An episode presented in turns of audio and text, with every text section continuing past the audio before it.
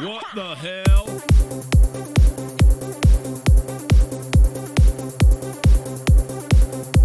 Desde la Ciudad de México. Este es el show de los viernes. Hola, ¿qué tal amigos? Bienvenidos a un nuevo episodio. Este es el show de los viernes. Mi nombre es Daniel Hoffman y como cada semana estamos aquí para hablar de las notas más importantes. Vamos a comenzar escuchando esto. Es un tipo, oiga, no quiere cooperar con 500 pesos para, para la muerte de un estandopero, pero lo van a enterrar. 500 pesos, le dé 5 mil, le entierre a 10, por favor.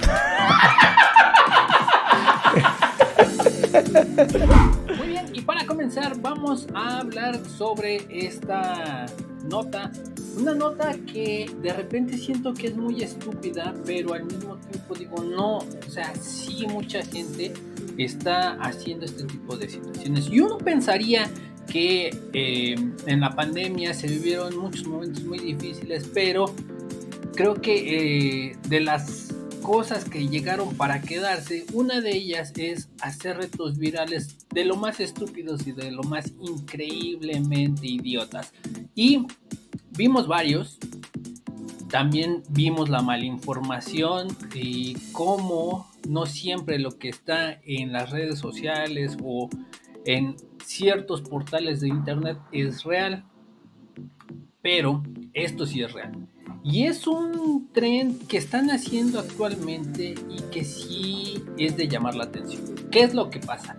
En Estados Unidos, desafortunadamente, cuatro personas murieron eh, por intentar hacer este tren, que es básicamente, te avientas, vas en un bote a toda velocidad y te avientas, este, das un salto hacia atrás, este, esperando caer Ese es esa es la magnitud de la estupidez del ser humano. Eh, de mínimo, uno podría salir lesionado y tener eh, desde una parálisis hasta eh, la muerte. Y este es el caso. Muchas personas han fallecido por estar realizando este, este reto. Un reto, como les digo, de lo más estúpido y está chido que de repente uno diga, ah, sí, voy a vivir la vida al máximo y este, voy a vivir como si este fuera el último día, el último día de mi vida. Pero, güey, no mames, no es para tanto. O sea, sí está chido que lo vivas, que vivas al máximo tu vida, pero en una de esas te me apendejas y, y en un 2x3 ves a Jenny Rivera en vivo, güey. O sea, Así de difícil es lidiar con esto. Y muchas personas, y como lo hemos dicho, muchas personas se dedican a hacer este tipo de retos y todo este pedo. Miren, es tan fácil meterse esto de las redes sociales si no quiere exponerse tanto y si no quiere sufrir consecuencias como esta, que es la muerte.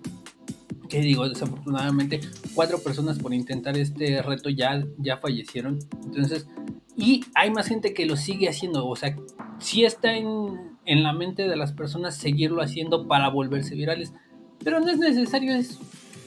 Agárrese un micrófono, un celular y haga su podcast, así como yo. ¿Por qué cree que entramos a esto?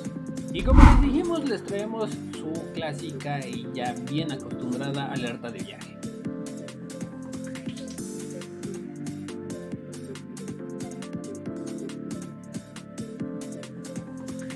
Pues bueno, eh, como ya he sabido, no vaya a Estados Unidos y en específico no vaya a Nueva York, a Brooklyn.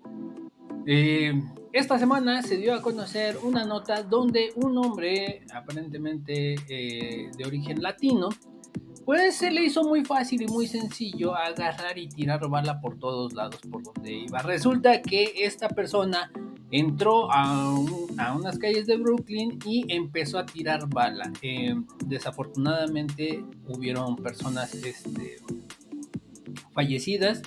Este, eh, mató a una persona, eh, este, cuatro personas más sufrieron heridas considerables.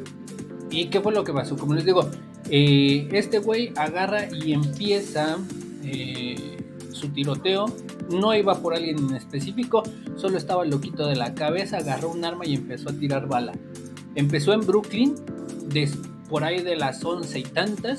Después eh, iba en un carro y después se dirige a Queens y ahí remata a otras tres personas. Este, la persona que falleció falleció por heridas eh, las heridas entraron por la espalda y era una persona de la tercera edad. Entonces, híjole, pues yo me sigo preguntando, tanto Estados Unidos nos alerta a sus ciudadanos de que, uy, no vengan porque en México usted sale y lo balacean, puta. No manches, ya parece el Nueva York de los años 90, 80, no mames sea, ya es de miedo, o sea, salir y de la nada que alguien te agarre a balazos.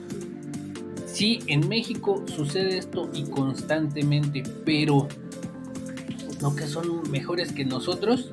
O sea, si son tan superiores en cuanto a seguridad y la chingada, ¿por qué México no saca sus alertas? Por lo menos nosotros sí tenemos los pantalones bien puestos para poderle decir no vaya a Nueva York y específicamente no salga entre las que le gusta 9 de la noche hasta las 12, 1 de la mañana en Nueva York, específicamente en Brooklyn y en Queens. Pues muy bien, eh, siguiendo con las notas y probablemente ya esta sea la última vez. Ustedes no lo creerán, pero llevo cinco veces tratando de subir esta nota y no puedo. Por algo, por algo está pasando esto, pero bueno. Eh, y ya me cansé de veras. Pero bueno, vamos a echarle las ganas. Eh, esta semana, bueno, más bien la semana pasada se llevó a cabo el concurso de Mis Países Bajos y ganó una persona trans. Se llama Ricky Cole, que se convirtió en la segunda persona trans en ganar un certamen de belleza para mujeres, siendo una mujer trans. ¿Qué dijo al ganar? Dijo, como, países, como mis Países Bajos 2023, quiero ser una voz y modelo para todas las jóvenes y personas queer. Hasta todas las jóvenes. Estaba bien, pero ¿por qué las personas queer? Muchas personas dentro del colectivo LGBTIQ más han dicho que es injusto el hecho de competir contra mujeres, mujeres que son biológicamente mujeres, y que es, es, desleal hasta cierto punto, ¿no? Eh, esto no nos, este, digamos,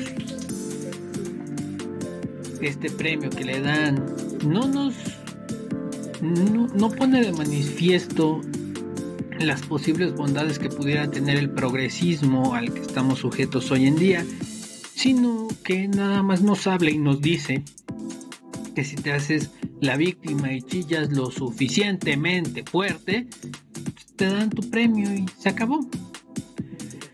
Eh, muchas personas eh, eh, que aceptan o que eh, dan como por también o apoyan este tipo de a este tipo de personas que entren en este tipo de competencias dicen es que las otras mujeres también van este ¿cómo se llama?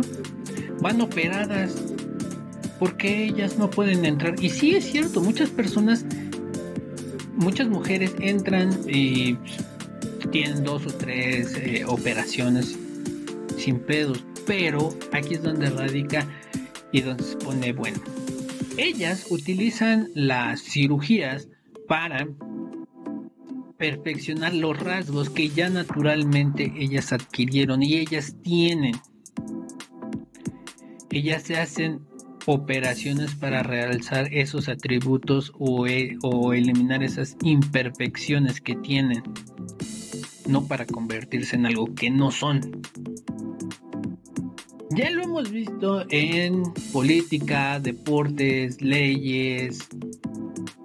Si usted se declara parte de ese colectivo, le toleran, le solapan le conceden muchas cosas. Pero, uy, no te declares abiertamente heterosexual porque es un pecado prácticamente. Uy, no te declares este hombre porque, uy, ya eres machista y un violador. Pero bueno, así es el mundo en el que vivimos. Así se están dando este tipo de situaciones. Y ya, si próximamente en los certámenes de belleza lo que van a medir es qué tan plastificada venga la persona, pues güey, ¿por qué no metemos a un androide, le ponemos una, eh, lo cubrimos con una de estas eh, muñecas sexuales que hacen bien chidas en China o no sé dónde las hagan? Le ponemos tantita inteligencia artificial y ¡pum! Güey, va a ser inteligente, va, a tener este una, una, una figura increíble y eso es básicamente lo que están midiendo hoy en día, ¿no? Y si hablamos de inclusión, pues ¿por qué no incluimos a los androides? Tenemos que incluir los derechos de los androides hoy en día también. Porque son personas como usted o como yo. Claro que sí. Pero si usted piensa que esto que le acabo de decir es una estupidez y dices, ay, pinche exagerado, eres un idiota, pues déjeme decirle que hay personas aún más idiotas que creen que son mujeres porque están haciendo un proceso de transición y de repente se les ocurre que tienen que ir con el ginecólogo para que les revise porque están menstruando. Hágame el maldito favor. Si usted creía que lo que estaba diciendo es estúpido, no. Y ya lo hemos relatado en varios episodios. Hay personas que quieren ir con un ginecólogo porque supuestamente están menstruando. Hable con un ginecólogo, hable con una mujer y pregúnteles si un hombre puede menstruar. Pero de modo, es el país, es el mundo en el que nos tocó vivir. Ni modo. Bueno, si no es suficiente eh, la nota que les acabo de dar para que nos bajen el podcast, ahí les va otra mejor. Y van a decir, ¿tú qué tienes en contra de los trans? No, la verdad, me vale gorro. Solo digo que una mujer trans no puede competir en absoluta... Mm, tal vez en ciertas cosas sí puedan competir, en, en cosas en las que relativamente tengan las mismas capacidades, pero en la mayoría de, de los escenarios que hemos visto, siempre hay una desventaja hacia la mujer cuando estos, estos dos, la mujer trans y la mujer biológica, compiten. Pero ahí les va. Esta semana en, este, en Japón se dio una sentencia muy, muy peculiar y que merece la pena ver este, con la lupa. Resulta que una mujer trans quería pasar a un baño de mujeres eh, en un restaurante, en un lugar público y le negaron el acceso. Esta mujer decidió demandar y esta semana se le dio un amparo para que ella pueda pasar a cualquier baño de mujeres que se le pegue la gana. Esta situación, aunque digan, no, es que tenemos los mismos derechos y que no sé qué, sí, carnal, tienen los mismos derechos. Pero el pedo es que tu forma de pensar no es a huevo la forma de pensar de todas las demás personas y en este caso de todas las mujeres. Aunque quieras decir, no, es que nuestra agenda y nuestra forma de ver el mundo es la que va a llevar, este, es la que va a ser el éxito y que no es que... No. Así como tanto friegan y tanto chingan que quieren este igualdad y que quieren que se les respete, también el respeto tiene que venir desde el otro lado. Y si hay mujeres que les incomoda ver a un güey orinando en el baño de mujeres, si hay mujeres que les carga eso, ni modo con la pena, güey. ¿Qué es lo que sí debería de haber y qué es lo que se debería de hacer? Y no es segregación y no es este eh, discriminación. Poner sus propios baños para toda esa gente. Así de sencillo.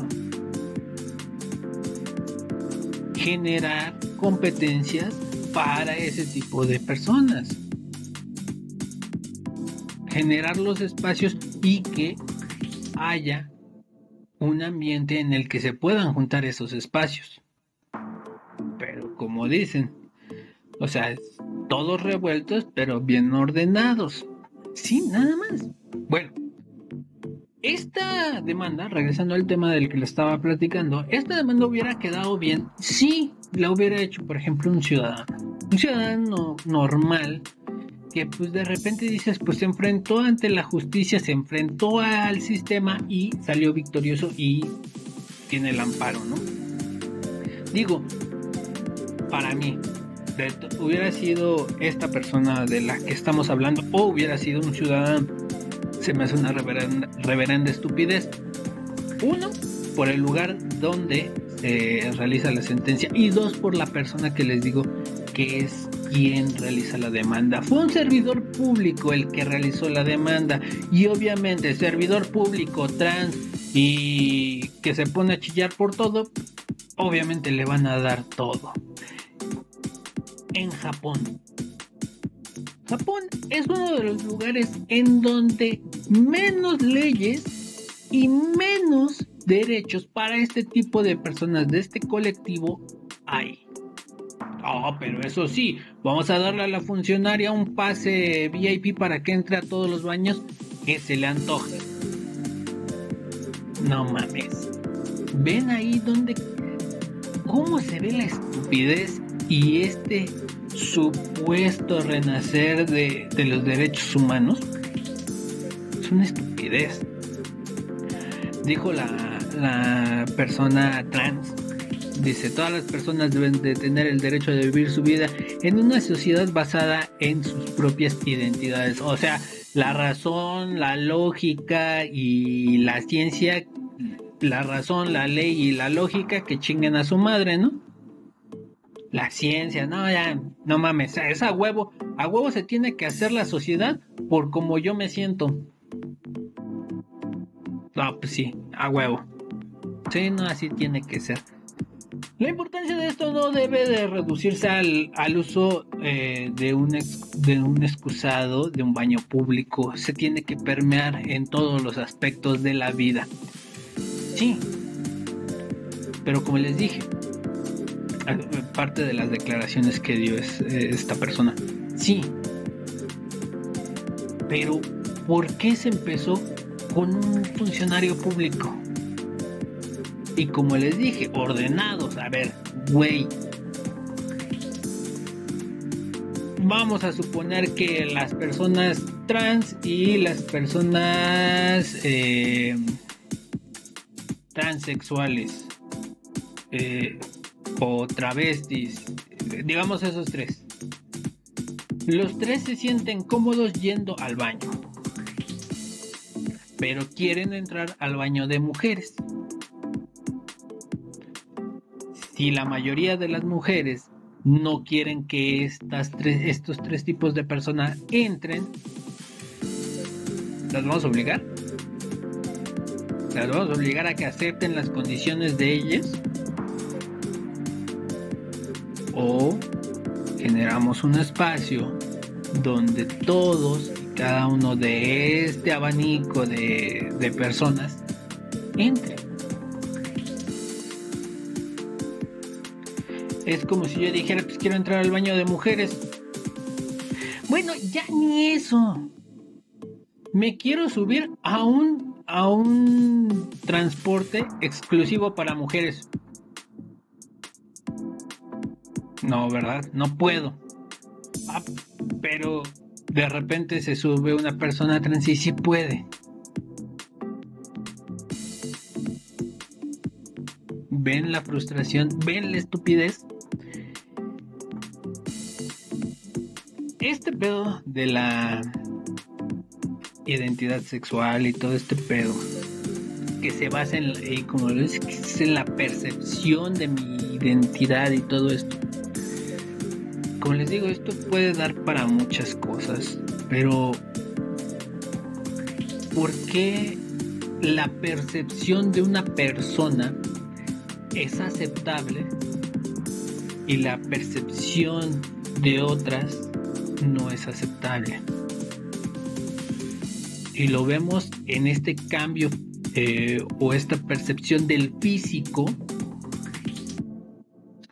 donde muchas enfermedades que son trastornos mentales pues y que no, no están no están haciendo tanta mella o simplemente es la percepción así tal cual como una persona se percibe, un hombre se percibe mujer, otra persona se percibe este, gorda y recurre a ciertos métodos para adelgazar, aunque no esté así, aunque no se vea físicamente así. ¿Entienden más o menos por dónde voy? ¿Por qué si aceptamos y si decimos que ese tipo de percepción y es normal y de hecho hacemos toda una campaña para que se normalice y porque esta otra percepción de la identidad la rechazamos, la marginamos y la vemos mal. A final de cuentas son dos percepciones de la identidad del físico y que pues son muy parecidas, ¿no? Entonces, vamos viendo y vamos generando un debate, sí, un debate, pero también no vayamos a debatir con el simple hecho de decir, es que yo me identifico como tal, puta. Si, si vamos a, a desechar leyes, razón, ciencia, todo por creencias, creo que estamos retrocediendo mucho y esas personas se están convirtiendo en algo que juraron que, que iban a destruir. Se convirtieron en fanáticos. Así de sencillo. Pero, hey, esa es mi opinión. Usted tendrá la suya. Y si es si este es nuestro último episodio, siguiendo con este tipo de temas tan escabrosos, eh, esta semana eh, ahora resulta que ah, hay una hay un límite para eh, lo que es una violación o no. Uy, qué raro. Pero bueno, este, ahora hay una, hay un límite, hay ciertas reglas para decir que es una violación o no, según los jueces en Italia. Resulta que hay todo un desmadre porque eh, hace, bueno, esta semana se dio a conocer la nota de que un hombre de sesenta y tantos años que era conserje en una escuela tocó por alrededor de 10, de 10 segundos a una joven que estaba en la escuela. ¿Cómo fue esta situación? Eh, la joven iba subiendo las escaleras de uno de los edificios de la escuela mientras el, el señor marrano llegó por atrás, le bajó el pantalón y la tocó indebidamente. La joven señaló que fue alrededor de 10 segundos lo que duró este tocamiento y mientras el señor, este, este, viejito, este, abusaba de ella, le decía que no había problema y que no se tenía que alterar. La joven decidió ir a demandar, decidió hacer todo y el juez decidió que no, no habían pruebas suficientes como para que este, se considerara una violación. Dijo, la, brusque, la brusquedad de la acción sin ninguna insistencia en la acción de tocar, que corresponde casi al roce, no permite ni caracteriza la intención libidinosa o concupiscente generalmente exigida por el derecho penal para establecer una violación. Básicamente lo que dijeron es que eh, fueron 10 segundos y que por esos 10 segundos pues no ameritaba este, señalarlo como violación. Después de eso eh, le dieron libertad este, a este señor y ahorita en Italia se está haciendo todo un desmadre y todo un trending en el cual eh, en todas las redes sociales suben videos de 10 segundos, personas en general tocándose el cuerpo y diciendo con esos 10 segundos basta. Y es que sí, eh, no el, eh, el tiempo no, no da o no es no es una no es un fundamento fuerte, consistente de esa situación, ¿no? Para, para catalogar algo. Pero también hay sus excepciones. ¿A qué me refiero? A que en momentos, y les juro que a mí me ha pasado, que digo desafortunadamente, usted que camina igual que yo por las eh, y anda en el transporte de esta bella y hermosa ciudad, de repente uno se sube al micro y pues, tiene que pasar por donde puede. Y ya sea que uno accidentalmente roce con la mano, con lo que sea, a alguien, como que alguien nos roce. Y esos son, las excepciones. Y ahí sí se podría establecer esta parte que dice, pues que eh, a lo mejor en, un momento, dada esta situación en la que pues, el pinche micro va hasta la madre y uno tiene que salir porque si no se va hasta quién sabe dónde, mi intención es salir, no es ir toqueteando a la gente. Tal vez se pueda aplicar esta excepción, pero cómo se narró esta historia y la forma en la que supuestamente eh, esta persona este, hizo este acto, su güey está tan claro como el agua de que sí es una violación. O sea, no, no es como para decir, uy, no, vamos a revisarla. Vamos al bar para ver si sí o no. Güey, no mames es más que obvio. Y pueden haber casos, los hemos visto, que muchas personas, muchas mujeres denuncian falsamente a hombres. Pero se tendría que hacer un caso más fuerte, se tendría que tomar el tiempo para juntar todas las pruebas, para establecer todos los pros, contras, los porqués, los sís, todo, para poder llegar a un veredicto. No de buenas a primeras decir, no, pues sabe que nada más como fueron 10 segundos, pues bueno, ya eso no se considera violación y a chingar a su madre, libre. Si a veces decimos que en México la ley es bastante bastante turbia, en Italia nos dicen quítate que ahí te voy. El mundo, ¿no lo estamos acabando? Sí. Y otra nota, ya estas, eh, estos últimos días, estas últimas semanas les hemos traído muchas notas apocalípticas. Esta es una de ellas. Eh, el Instituto Tecnológico de Massachusetts declaró que el agua de, digo, el color de los océanos ha estado cambiando constantemente de una manera alarmante. Eh, alrededor del 56% de los océanos está cambiando el tono del agua. El artículo explica que en las regiones oceánicas tropicales cercanas al Ecuador son cada vez más verdes lo que indica que los ecosistemas de la superficie también están teniendo un cambio y que el calor del océano es el reflejo literal del estado en el que se encuentran los organismos y los materiales que hay en las aguas.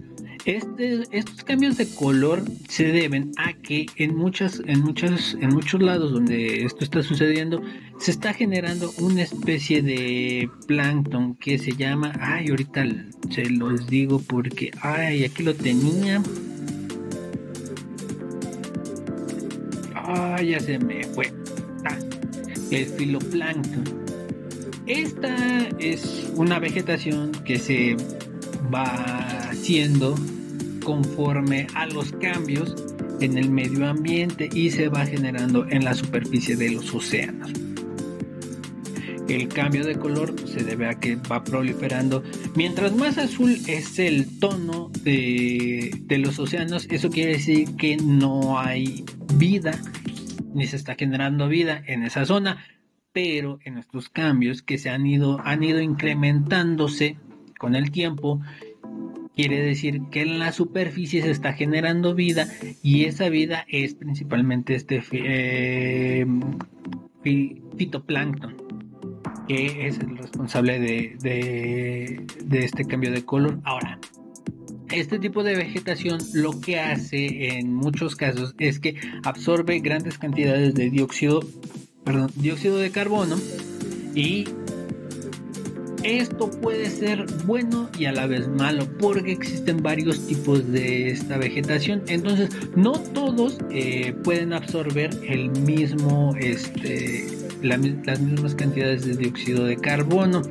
Hay algunos que absorben menos, pero esto nos da una idea de que el medio ambiente donde se está eh, donde está cambiando el color del agua ha estado cambiando por el, este, la huella humana que vamos dejando. Entonces, dice eh, uno de los investigadores, esos cambios también cambiarán la cantidad de, de, carbono que absorberá el océano, porque los distintos tipos de plancton tienen distintas capacidades para hacerlo. Así es que así es que esperamos que la gente lo tome en serio. No solo los modelos predicen estos cambios, ahora estamos viendo en vivo y a todo color cómo el ser humano está modificando y está cambiando drásticamente el medio ambiente. Todo esto derivado del cambio climatológico y como les digo, la huella humana que dejan las personas alrededor de estos océanos. Entonces, prácticamente el otro, la semana pasada estábamos hablando de que ya había datos reales de cómo estamos cambiando el eje de la Tierra, ahora cómo estamos cambiando y estamos deformando los océanos.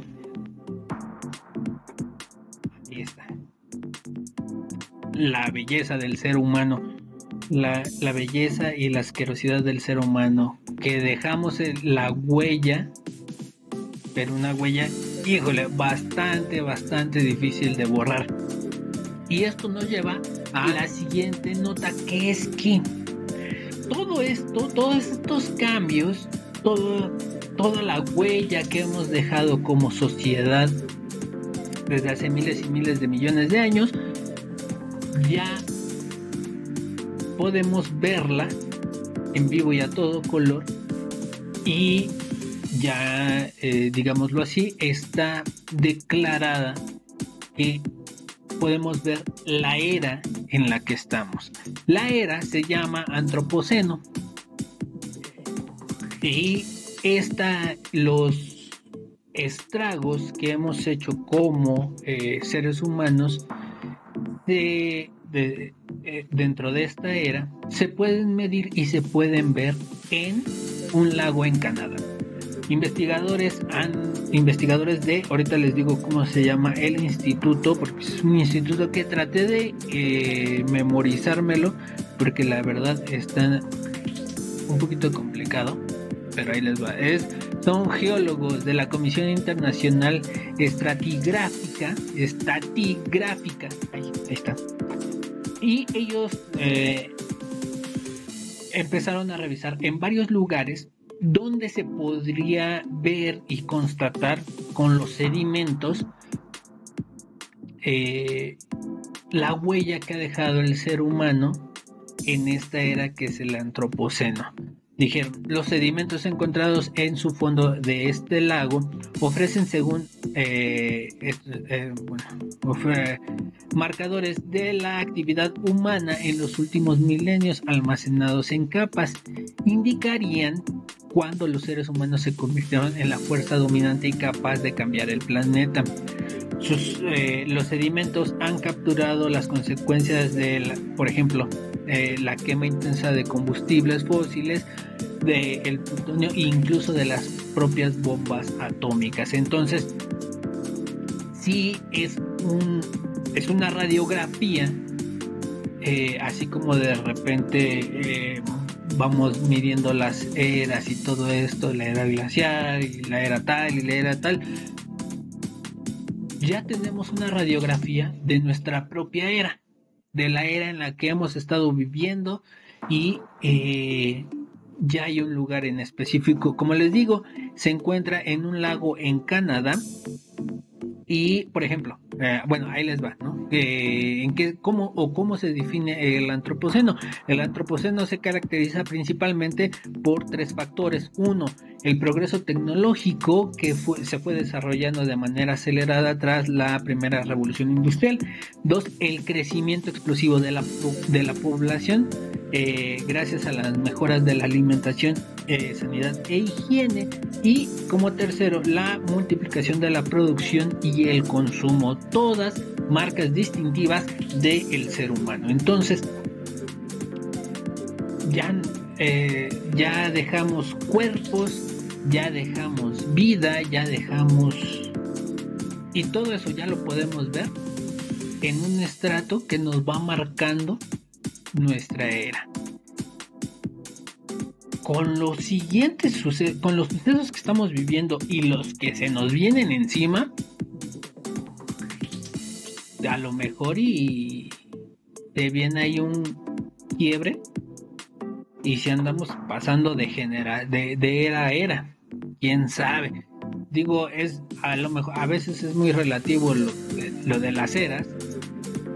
Valdría la pena buscar cuál sería la siguiente era que nos espera, pero bueno, por lo menos de nuestra era y en el momento en el que estamos viviendo ya podemos ver una radiografía completa de cómo hemos ido destruyendo y modificando y cómo también nos ha ido modificando el ambiente escucharnos, por vernos. Recuerden que pueden seguirnos a través de nuestra página de Facebook, El Show de los Viernes, Twitter, Instagram, Threads, eh, TikTok. Ahí estamos como El Show de los Viernes. Y en todas las plataformas, 12.30 de la tarde todos los viernes, en todas las plataformas de streaming de música. Ahí pueden escucharnos como el show de los viernes y obviamente en YouTube 12.30 en vivo. Ahí nos estamos viendo y escuchando. Mi nombre es Daniel Hoffman y nos vemos y escuchamos la próxima semana. Chao.